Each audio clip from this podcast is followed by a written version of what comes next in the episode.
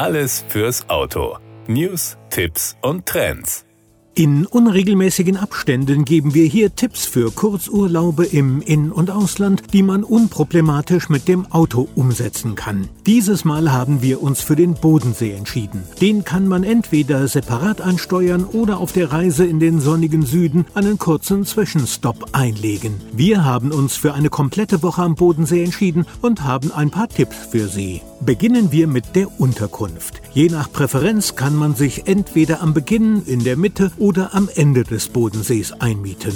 Das erleichtert oder erschwert die Anreise zu den Sehenswürdigkeiten. Wir haben ein wunderbares kleines Vier-Sterne-Hotel am nördlichen Rand des Bodensees in Sipplingen entdeckt. Das Lupinenhotel verfügt über neun liebevoll dekorierte Zimmer und Suiten, fast alle mit Blick auf den Bodensee, an dessen Ufer es liegt. Obwohl es nur neun Zimmer hat, ist neben einer Sauna auch ein hauseigenes Schwimmbad vorhanden. In der kälteren Jahreszeit ist das dem Bad im See definitiv vorzuziehen. Das reichhaltige Frühstück wird sehr liebevoll serviert. Es gibt zum Auftakt immer einen Gruß aus der Küche. Für jeden Gast frisch gemachte Eierspeisen sind selbstverständlich. Bei wärmeren Temperaturen kann man das Frühstück auf der Terrasse genießen, an kühleren Tagen im Wintergarten nebenan, aber immer mit Blick auf den See. Für uns war das Lupinenhotel die ideale Ausgangsstation für unsere Aktivitäten. Von Sipplingen aus ist man schnell fast überall am See. Die Insel Mainau ein absolutes Muss, für deren Besuch man einen kompletten Tag reservieren sollte, ist per Auto in 35 Minuten erreichbar. Es gibt aber auch Fährverbindungen dorthin.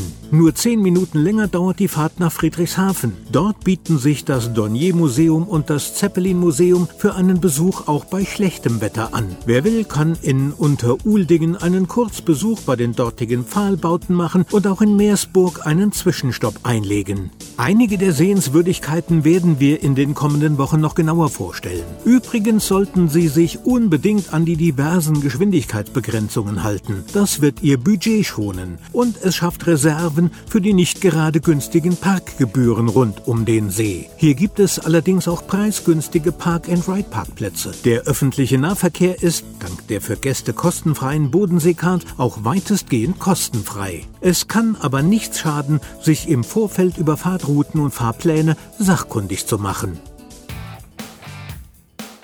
Das war der Autotipp. Informationen rund ums Auto.